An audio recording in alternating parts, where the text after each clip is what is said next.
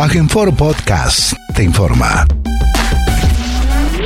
Como todos los medios días, el gobierno de la provincia de Formosa, a través del Consejo de Atención Integral de la Emergencia COVID-19, brinda el parte informativo sobre la situación diaria de la pandemia y todas las situaciones que se generan en un estado de aislamiento social obligatorio en el territorio formoseño.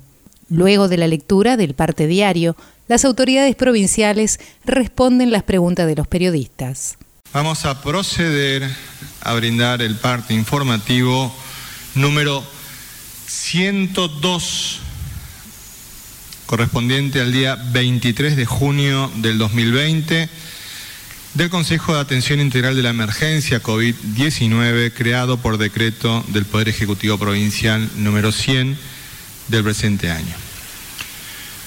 1. Informamos que en las últimas 24 horas no se han detectado casos positivos de coronavirus en la provincia. Dos, al día de la fecha no se reportan casos sospechosos en la provincia.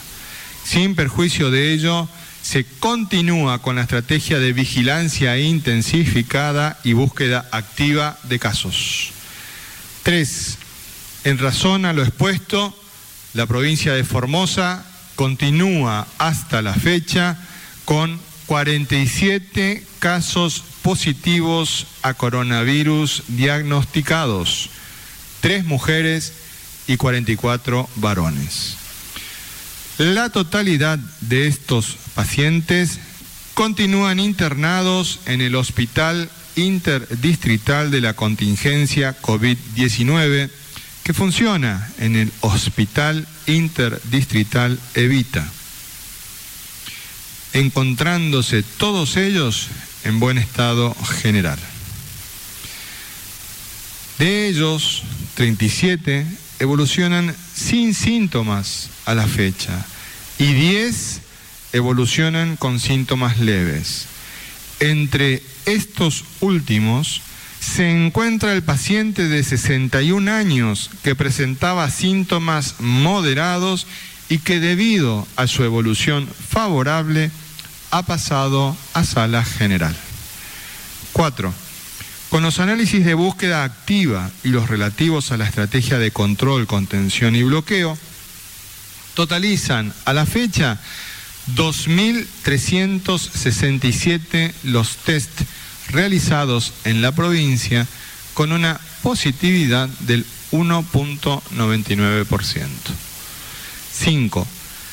Se informa que en el día de ayer, personal científico del Instituto Malbrán validó la segunda cabina de seguridad biológica del Laboratorio de Biología Molecular del Hospital de Alta Complejidad Juan Domingo Perón.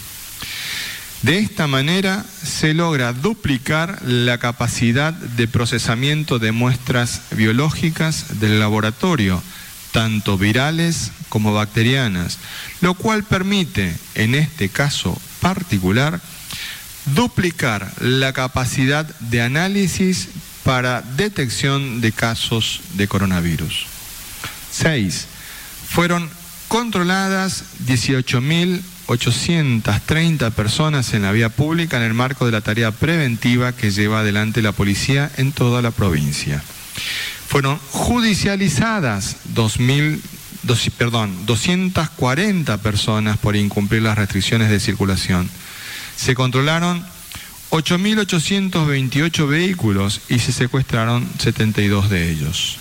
A partir del control de circulación restringida por terminación de patente, se han secuestrado en el día de ayer 8 automóviles y 45 motocicletas. Asimismo, fueron notificadas 177 personas por no usar el barbijo en la vía pública. 7. La Subsecretaría de Defensa al Consumidor y Usuario realizó en el día de ayer tareas de control y fiscalización en 10 comercios de la ciudad capital, labrándose 7 actas de infracción. En relación a los controles bromatológicos realizados ayer por la Municipalidad de la Ciudad de Formosa, se inspeccionaron 19 comercios, labrándose 15 actas de infracción con decomiso de 304 kilogramos de mercadería vencida y clausura de seis locales por venta de bebidas alcohólicas y atención fuera del horario habilitado. 8.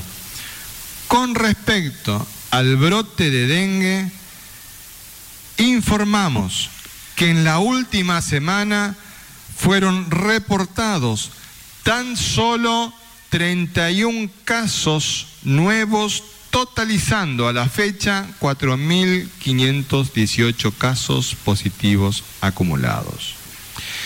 Esto significa una reducción de la incidencia de los casos nuevos del 94% con respecto al pico de la última semana de abril.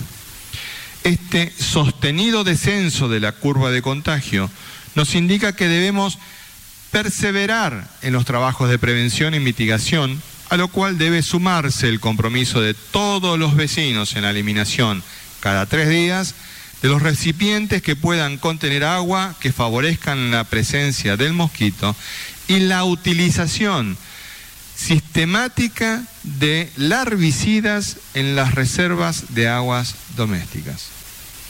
9. En el día de mañana, miércoles 24 de junio, continuará la fumigación espacial contra el dengue en Laguna Neinec, Laguna Blanca, El Espinillo, Buenavista, Clorinda, Pirané, Estanislao del Campo, Ibarrete, Ingeniero Juárez y Formosa Capital. A su vez, el trabajo de prevención, control domiciliario y fumigación continuará en los mismos barrios y localidades mencionados en el día de ayer, sumándose además el barrio Divino Niño de la ciudad capital. El trabajo de descacharrizado en conjunto entre el Ministerio de Desarrollo Humano y Vialidad Provincial se realizará en el barrio Los Inmigrantes de Formosa. 10. Con provincianos. La información que nos llega sobre la pandemia a lo largo y ancho del mundo marca una clara realidad. El virus no da tregua y no descansa. Muchos países que apresuraron aperturas o relajaron los controles y el cumplimiento de las medidas sanitarias, debieron dar marcha atrás por el aumento acelerado de casos. Esta realidad nos demuestra que la lucha que estamos librando contra el virus debemos mantenerla en el tiempo, sin bajar los brazos en ningún momento, ya que es la mejor manera de hacer valer todo el esfuerzo realizado hasta ahora. Asumir este desafío de manera sostenida e incorporar hábitos de cuidado en nuestra vida es la mejor garantía que podemos tener para cuidar la salud y la vida de todos y de todas. Los aspectos económicos que acarrea la pandemia nuestro ministro de Economía, Hacienda y Finanzas, el doctor Jorge Oscar Ibáñez, nos brindará información al respecto. Doctor. Muy buenos días a todos y a todas. Queremos informarles hoy en primer lugar sobre un nuevo protocolo relacionado con el transporte. Los protocolos de transporte son aquellos que rigen esta actividad. Por ejemplo, para los camiones que transportan cargas internacionales, aquellos que desde Chile van a Paraguay o a Brasil y de Paraguay o Brasil por la ruta 11 hacia los puertos argentinos, utilizando las rutas de nuestra provincia. Para ellos hay un protocolo nacional muy exigente que nosotros tenemos que velar para que su aplicación sea también muy estricta. Luego tenemos un protocolo de cargas para los transportes extraprovinciales. Estos son aquellos vehículos de carga que vienen de otra provincia, vienen a Formosa a entregar mercadería y luego regresan a su respectiva provincia. Ellos también tienen un protocolo muy exigente, por ejemplo, tienen una ruta preestablecida como hoja de ruta al ingreso a nuestra provincia, no se pueden apartar de esta hoja de ruta, es decir, no pueden ir a otra localidad, no pueden ir a visitar amigos, no pueden, tienen que transitar por el trayecto que tienen en su hoja de ruta. Por ejemplo, si ingresa el camionero con un acompañante necesario para manipular las cargas, a la salida de nuestra provincia debe salir con ese acompañante. No puede subir otro y no puede dejar ese en Formosa como él quiera. Digamos, esto es un protocolo que se está cumpliendo en forma también muy estricta. Y el tercero, que es el que nos ocupa hoy, es el protocolo de control, domiciliario de los transportistas formoseños, es decir, trabajadores del volante, camioneros, que debemos cuidarlos. Son ellos los que nos traen todos los días los alimentos, los medicamentos, el combustible, como el amigo que acá se saca la selfie delante de su camión. Pero también él debe tener la responsabilidad social necesaria para cuidar a su familia, a sus amigos, la gente de ese barrio, es decir, cuidarnos entre todos. Los objetivos de este nuevo protocolo son reducir el riesgo de transmisión comunitaria, ejercer un control y un seguimiento sanitario de los transportistas, cuidando la salud personal, familiar y comunitaria. ¿Cómo se implementa este protocolo? Hay un equipo de 50 jóvenes voluntarios, son estudiantes de ciencia de la salud y enfermeros, están organizados en tres grupos con una coordinación multidisciplinaria e intersectorial, tres grupos que cubren toda la geografía de nuestra ciudad capital. Ellos son los encargados de visitar a 240 transportistas que tenemos en el padrón para informar, relevar el estado de salud y realizar el seguimiento correspondiente. ¿Cómo lo van a hacer? Lo van a hacer con una serie de planillas, a título de ejemplo esta es una, donde va la información de exposición y antecedentes del viaje, es un historial, digamos, del transportista. También van a, llenar ellos otra planilla de control que es semanal del registro de los signos vitales de este transportista. Estos muchachos utilizan equipos de bioseguridad y también van a exigir a la persona que entrevistan el uso del barbijo. Se realiza control de temperatura, se completa la planilla semanal de registros y le entregan folletería instructiva, no solamente al camionero, sino para toda su familia. Por eso es que solicitamos la máxima colaboración para con estos voluntarios cuando los visiten a ustedes. Y no se olviden de que cuando ingresan a nuestra provincia seguimos vigente con la cuarentena. Es decir, que haya ingresado a la provincia no significa en absoluto que puede luego salir de su vivienda cuando quiere y a donde quiere. Si tiene que salir, tiene que ser por aquellos motivos justificados y tendrá que pedir cuando corresponda la autorización pertinente a este Consejo. Con respecto a otro tema, el pago de las IFE 2, Banco de Formosa, por sucursales, hoy 23 de junio, terminación del DNI en 2, terminan con la inicial del apellido de la M a la Z, mañana 24 de junio, terminación de DNI en 3, con las iniciales del apellido de la A a la Z. En Capital siempre se pagan en las cuatro sucursales, Circuito 5, Gunisque, la sucursal de las Américas, en la avenida Néstor Kirchner, la de la calle Mitre, hoy 23 de junio, 1.645 beneficiarios. La IFE 2 también se abona en todas las sucursales del interior del Banco de Formosa. En todas estas localidades donde el banco tiene sucursal, hoy se abonará a 1.523 beneficiarios. Con respecto al operativo de la IFE 2 que se hace en las localidades que no tienen sucursales, Aquí nos están dando un ejemplo nuestros comprovincianos de Villa 213. Si ustedes ven, están todos con la medida de bioseguridad obligatoria, que es el uso del barbijo, pero también mantienen la distancia social obligatoria.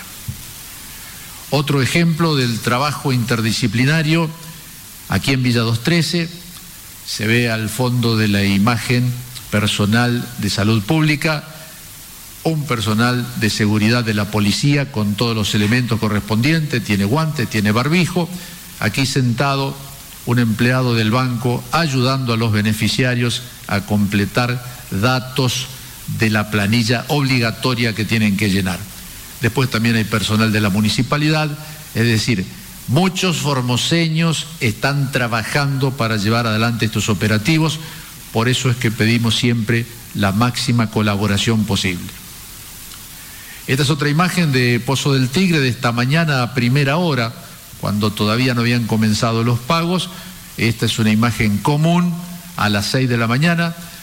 Son los empleados y empleadas del Banco de la provincia de Formosa que ya instalaron sus equipos informáticos a la red provincial de informática que cubre toda nuestra provincia y a partir de allí hacen las pruebas correspondientes y comienzan a abonar a los comprovincianos.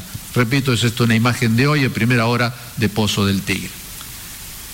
La IFE 2, Banco de Formosa, entonces las localidades que tienen este operativo especial de pago, hoy se completa en la localidad del Espinillo, lo que llamamos el Corredor Este, mañana vamos a la localidad de Misión Tacaglé. El Corredor Oeste, hoy 23 de junio, la localidad de Pozo del Tigre, Mañana 24 de junio la localidad de Laguna Yema. Lo que es el corredor sur, hoy 23 de junio se completan los beneficiarios de Villa 213 y mañana 24 estamos en Mayor Villafañe. El pago de la IFE por CBU hubo un cambio de ANSES de ayer a hoy, es simplemente que ha sumado la terminación de DNI a dos números por día. Entonces en lugar de 10 días de pago va a, terminar las acreditaciones en los CBU en 5 días. La asignación por embarazo, hoy los documentos terminados en 8, mañana los terminados en 9.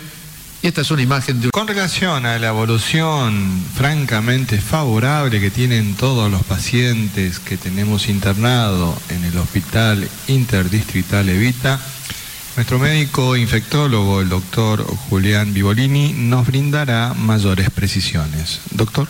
Muchas gracias. buenos días. Bueno, con respecto a los pacientes que tenemos, están internados o en la mente del hospital interdistrital, que son de los 47 pacientes, de ellos estamos comentando que 10 están, continúan sintomáticos, el resto de los 37 están asintomáticos, ningún síntoma en particular. Algunos que habían estado con síntomas se fueron, ya no lo tienen, y nos quedan 10 pacientes todavía con algunos síntomas. Entre esos síntomas son todos leves. ¿A qué nos referimos leves? Como siempre comentamos todos los días, eh, son apenas unas molestias eh, como congestión, algunos pocos tienen tos, pero la mayoría, ya muy poquitos, eh, uno o dos pacientitos nada más tienen un poco de tos que debe estar relacionado principalmente por esa congestión nasal. Algunos también refieren dolor de cabeza y ninguna otra sintomatología relacionada más eh, con el coronavirus. Hay dos pacientes que sí eh, tuvieron episodios de diarrea, pero hasta ahora parece que fue autolimitado, así que en eso se está estudiando en particular. Y con respecto al paciente que había estado categorizado como cuadro moderado, por su infiltrado en las placas que había tenido inicialmente cuando fue su pase a la terapia intensiva con requerimiento de oxígeno permanente. Bueno, esos infiltrados pulmonares se han mejorado sustancialmente, prácticamente tiene normal la radiografía de tórax.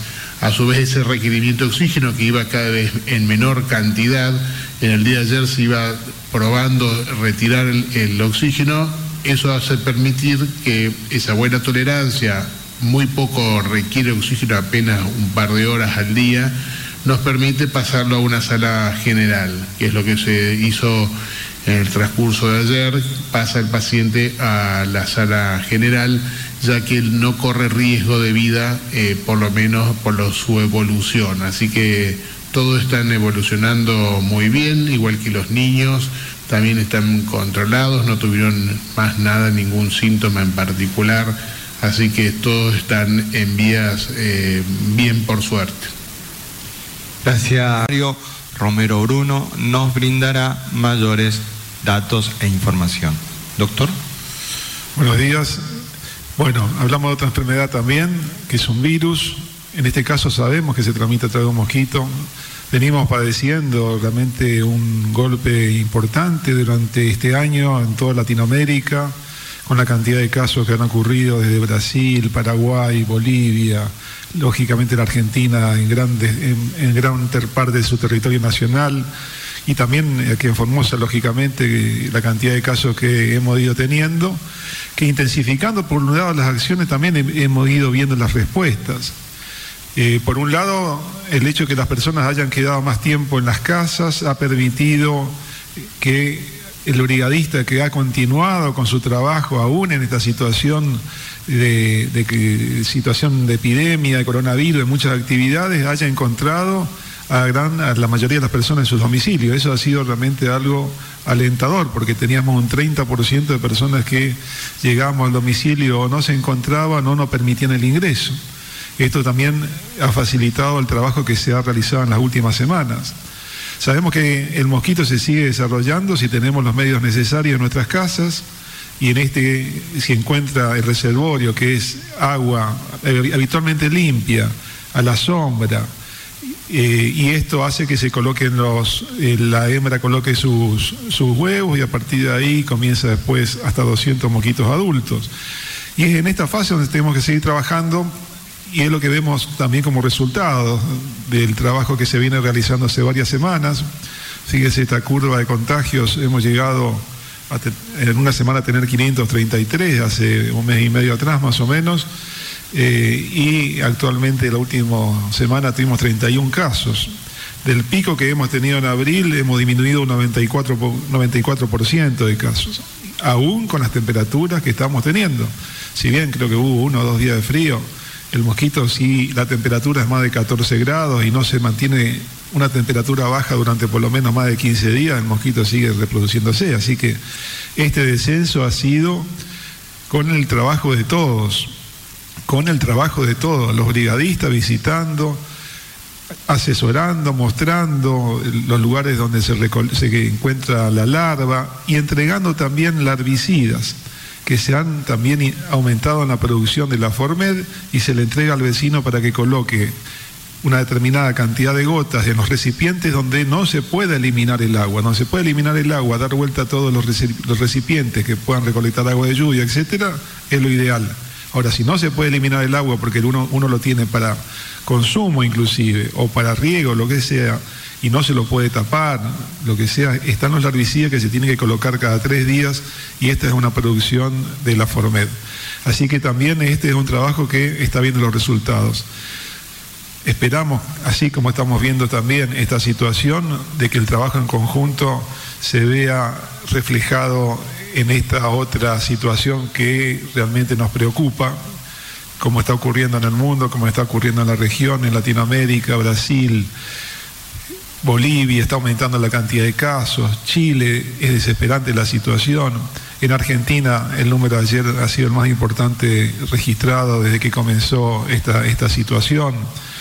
Y bueno, esto, esta información que estamos proveyendo diariamente a través de eh, informe diario del Consejo, es lo que tenemos que seguir manteniendo como fuente segura de información. ¿Y por qué decimos esto y está este, esta, esta placa ahora para hablar de otro tema que tiene que ver con la información? Porque lo que estamos dando diariamente es información segura, confiable, científicamente validada. Y lo venimos haciendo ya hace, van a ser mañana 100 días con más de 100, 104 reportes, 102 reportes. Bueno, eh, entonces, esto hemos tenido el compromiso de un principio, ha sido una directiva de un decreto del gobernador de poder mantener unas reuniones diarias y a partir de esta reunión darle información todos los días las cosas que ocurran, para justamente que las personas que escuchan, que transmiten, que reproducen toda la información, sean las que realmente tienen que confiar y dar por, por hecho, porque es nuestro principal objetivo, dar una información para que tomemos decisiones seguras. Entonces, como se ha ramificado tanto, y en esto habíamos hablado en una oportunidad de lo que llaman infodemia, que es la cantidad de información que hay con respecto al coronavirus, al COVID-19, a la pandemia, y las redes sociales son el principal motor para la transmisión, cuando vamos a reenviar o compartir información, tratemos de asegurar que la información es segura. Porque la información que hay por todos los medios hoy en la era de la comunicación afecta a las personas de distinta manera. Primero, ¿por qué la desinformación? Si bien hay un aumento de, información que infodemia, también dentro de esto se mete la desinformación, que es información también mal intencionada. Muchas veces errónea, pero muchas veces mal intencionada. Y en esto produce lógicamente un daño en las personas que, le voy a leer lo que sacó la, OMS recientemente justamente con respecto a esta situación y la, lo que, la consecuencia que tiene en las personas a raíz de recibir esta información que altera, altera la salud mental en un momento donde tenemos que estar lo más atentos, sanos posible, porque llevamos tantos días de estar enfrentando esto y va a seguir esto que tenemos que estar fuertes para esto. Entonces, las personas pueden sufrir ansiedad, depresión, agobio, agotamiento emocional y sentirse incapaces de satisfacer necesidades importantes, afectando aún sus procesos decisorios. Esto lo dice en una declaración de la, de la Organización Panamericana de Salud recientemente a raíz de este tema. Entonces, no todo lo que uno escucha o llega por WhatsApp o circula por las redes por coronavirus es cierto. La recomendación es buscar solo fuentes oficiales y confiables y que éstas sean las que nos hagan tomar las mejores decisiones. Gracias. 8 Radio Nacional Formosa y para LRA20 Radio Nacional Las Lomitas.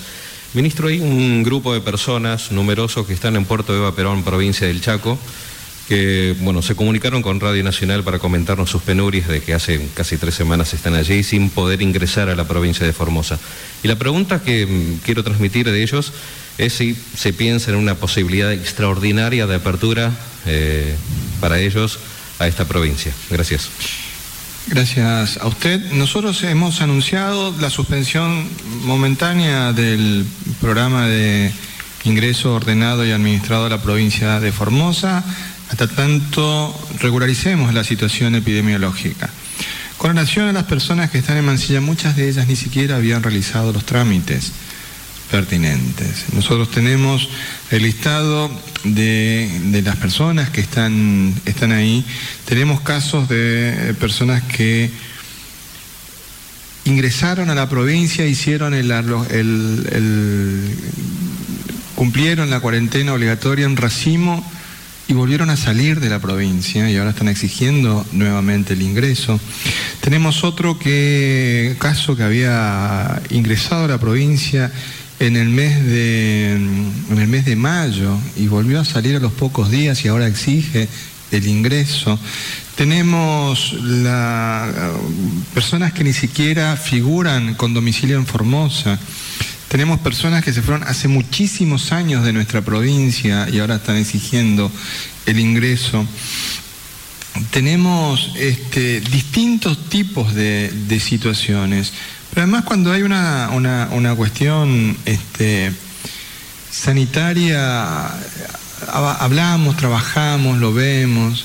Pero todas estas personas que han venido hasta ahí han realizado el, intentado realizar el trámite cuando estaban en ese lugar. Hemos señalado montones de veces de que el permiso de circulación nacional no los habilita el ingreso a la provincia. Las situaciones que se están viviendo no solamente en Argentina, sino en el mundo respecto del cumplimiento de una cuarentena obligatoria es cada vez mayor.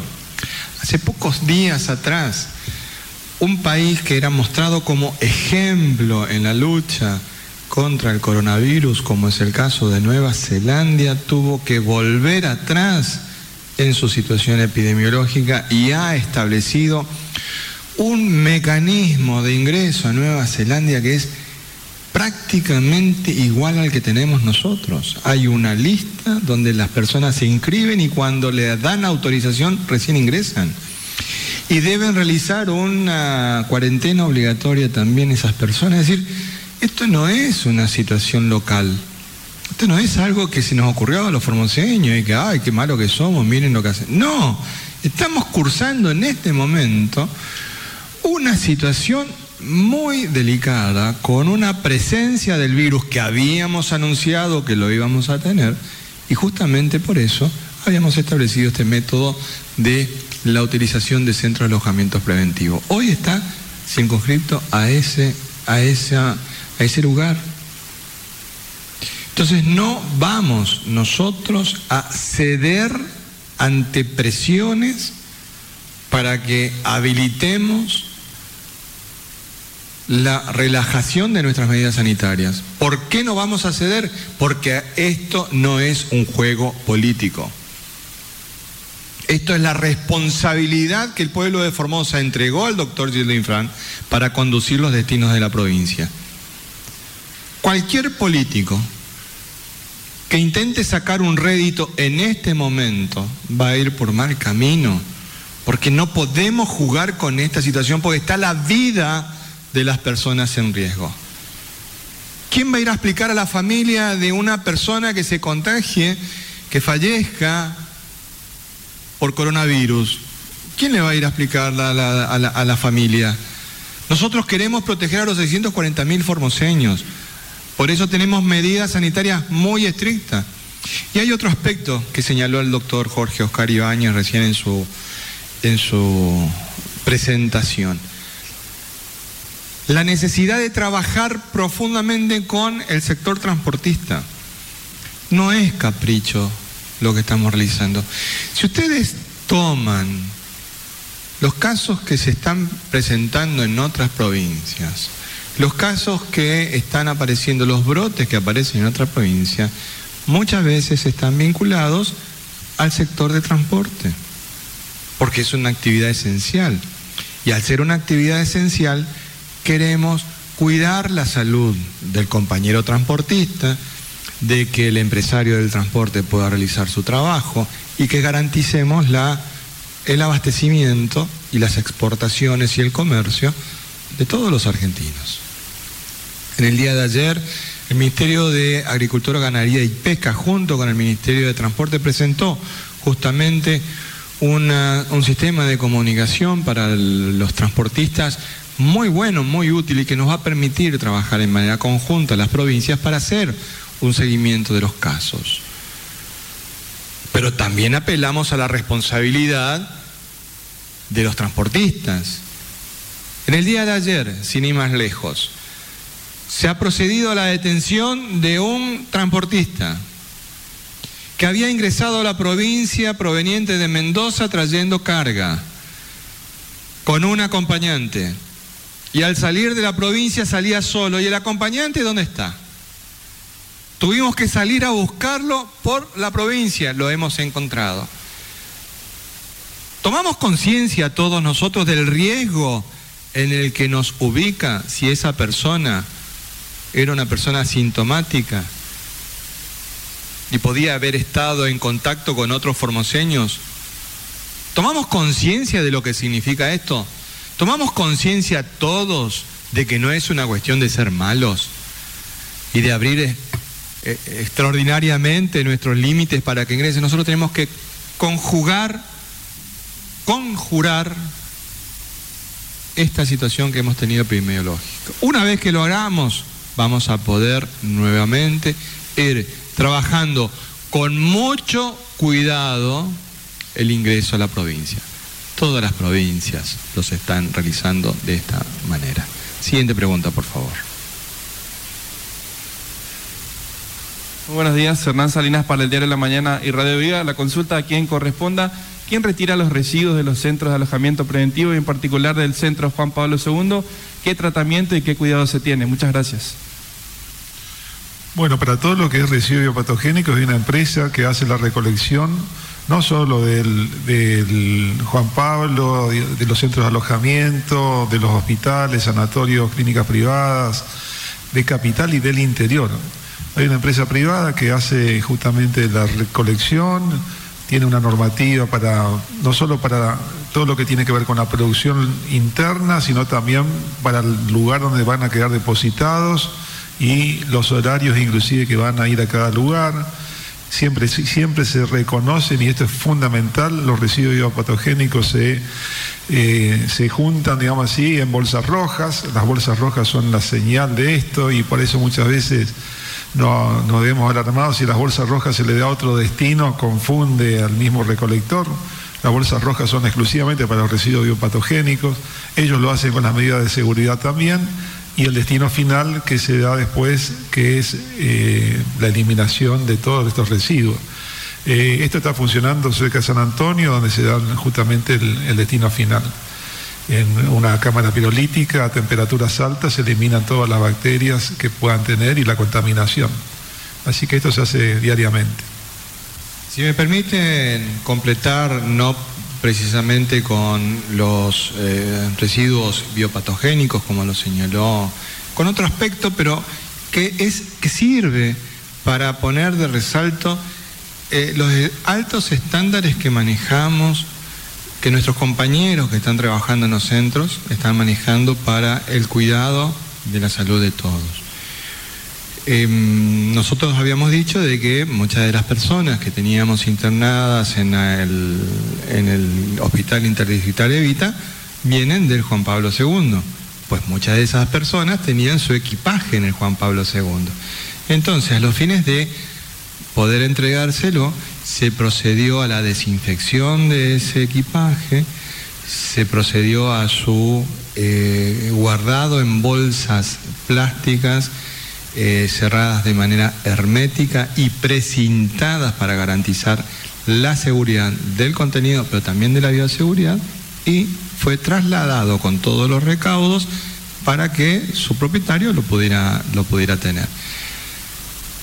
Esto significa que estamos mirando hasta los más mínimos detalles para poder garantizar la salud de todos y de todas de las personas que están alojadas en los distintos lugares de alojamiento, de las personas que están internadas en nuestro sistema de salud y de las personas que trabajan en cada uno de estos lugares, cumpliendo todas las medidas de cuidado personal y de bioseguridad correspondientes. Siguiente pregunta, por favor. Buenos días, Ariel Gay para C3 Noticias. Doctor Ibáñez, eh, en estos momentos en una de las comisiones del Consejo Deliberante están tratando un proyecto sobre que regularía la carga y descarga de mercaderías aquí dentro de lo que es la ciudad capital. Eh, de alguna manera, ¿cómo intervino el Consejo en, en este proyecto, si tienen conocimiento? Muchas gracias. Bueno, este es un, es un tema importantísimo. Este Consejo hace ya cerca de 15 días, que venimos instando, que venimos advirtiendo a las empresas extraprovinciales que traen mercadería, ya sea mercadería perecedera, que requiere cadenas de frío, o mercadería de cargas generales, a que deban tener en este momento necesariamente un centro de distribución en nuestra ciudad que puede ser un, galpón propio, un depósito propio o puede ser un distribuidor local al cual le dejan la mercadería. Pero lo que necesitamos todos es que ese camión que entra de una de las provincias donde hay circulación comunitaria de coronavirus o transita una provincia donde hay circulación comunitaria de coronavirus, no transite por todos los barrios de nuestra ciudad bajando mercadería, ya sea aquella que debe continuar con cadena de frío o mercadería general. Porque de esta forma y a través de muchos de los transportistas que sin saberlo en otras provincias están provocando focos de contagio. Entonces, este Consejo ha instado reiteradamente, otorgamos un plazo que está por vencerse y ahora tomamos conocimiento de que hay un proyecto que va a tratar el Consejo Deliberante de la ciudad capital de Formosa. Aplaudimos y creemos que en este momento es necesario evitar la circulación de camiones extraprovinciales por todos los barrios de la ciudad capital y lo mismo puede ocurrir en localidades del interior. Por lo tanto, yo creo que este proyecto va a ser aprobado por unanimidad.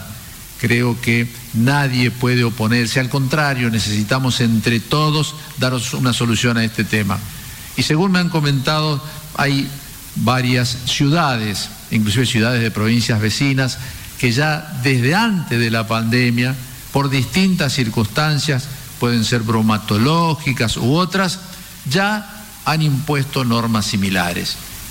Entonces creemos que es el momento de que también haya normas municipales que establezcan con claridad, para eso están los legisladores municipales, esta prohibición. Es decir, un camión que viene de cualquier provincia, aquí no es para estigmatizar a nadie, de Buenos Aires, Córdoba, Santa Fe, Chaco, de donde venga, que trae cargas con destino a cualquier localidad de la provincia de Formosa, en este caso estamos hablando de la ciudad capital, porque así fue la pregunta, el camión llega, ese camionero no baja de la caja del camión y acá obreros locales bajan toda la carga de ese camión en el centro de distribución, él pega la vuelta a su provincia y acá con camiones locales, con camioneros y empleados locales, realizan toda la distribución que tengan que hacer en todos los locales de los barrios de la ciudad de Formosa. Pero nos libramos de la posibilidad que ese vehículo extraprovincial circule, les reitero, por infinitos locales de comercio, desde lo más pequeño hasta lo más grande. Siguiente pregunta, por favor. Buen día, Blasich Ángel, Diario Norte de Formosa. Ministro, em, con respecto a los módulos alimentarios, se comunicaron mm, formoseños de la localidad del Chorro, más exacto, la comunidad de Sol Chivil, donde tuvieron problemas con el tema de las cajas. Y también eh, ya de capital, del sector de los celíacos, que no estaban recibiendo las cajas alimentarias, ¿qué podrían decir? Gracias. Bueno, con relación a, la situación que usted plantea en el oeste de la provincia, estamos hablando de una comunidad wichí, estamos haciendo referencia al módulo alimentario aborigen que tiene un cronograma de distribución bimestral porque son cajas reforzadas. Y puntualmente en esa, en esa comunidad hay un problema interno donde hay una situación que... Eh, tienen que terminar de resolverla internamente, ahí hay una discusión de, liderazgos este, y que, bueno, suele suceder, eh, pero es una, cuestión que, con diálogo y participación vamos a ir eh, resolviendo. Con relación a eh, las cajas de los celíacos, Vamos a transmitirle al ministro de la comunidad esta consulta y comprometemos una respuesta concreta para el día de mañana. Siguiente pregunta, por favor. Muy buenos días, doctores. Nataniel Cáceres del Grupo de Medios TVO y CNN Radio Formosa. A quien corresponda la pregunta ante el anuncio de la certificación de esta nueva cabina para poder realizar testeos de COVID-19, si existe alguna recomendación por parte de la Organización Mundial de la Salud respecto a la cantidad de personal sanitario que tiene que estar afectado para la atención de este tipo de análisis o la atención misma de eh, pacientes. En ese sentido, quisiéramos saber cuántos son eh, entre enfermeros y médicos las personas que están afectadas a la atención de esta pandemia. Muchas gracias. Bueno, vamos a preguntarle esa pregunta a nuestro médico infectólogo, a ver cómo... Perdón. Sí, con respecto a la nueva cabina es un instrumento que sirve para el laboratorio, en este caso en particular para el laboratorio de biología molecular, que permitiría aumentar, duplica eh, la cantidad de poder de estudios que se pudiesen realizar. Nos permite obviamente eh, agilizar y tomar más muestras y procesar más muestras. Eh, se puede hacer con la misma cantidad de personas que están trabajando ya actualmente. Lo que pasa es que había como un cuello de botella que llamamos nosotros. En el proceso de hacer el estudio hay momentos donde intervenían pocas personas porque la capacidad era eh, limitada a algún tipo de cantidad de instrumental. Ahora, en virtud de que la pandemia va se va progresando, los casos pueden, pueden ir aumentando, entonces se solicitó y se armó y se mejoró, planificando ya eh, para mucho más adelante tener eh, mejor respuesta eh, ante una mayor demanda. Hoy día la respuesta es sumamente óptima, pero nos queremos anticipar, no, no queremos que nos llegue muchos más casos donde no pudiéramos resolver en ese famoso cuello de botella, entonces nos anticipamos para ello. La cantidad de personal, y eso varía porque en base a la cantidad de, eh, no insumos, sino de, muestras que puedan llegar. A veces se necesita cierta cantidad de personal y a veces se requiere más. Se solicita, pues están distribuidos en distintos lugares, hacen a su vez otras actividades, no solamente se hace para coronavirus, también se hacen eh, estudios para dengue, hay otros estudios que se utiliza la misma técnica de PCR, por ejemplo, otros virus como citomegalovirus, etcétera, un montón de otras patologías que también se estudia. Si hay una mayor demanda, se solicita la colaboración de esas otras personas y se va cambiando, por eso no hay un número exacto fijo.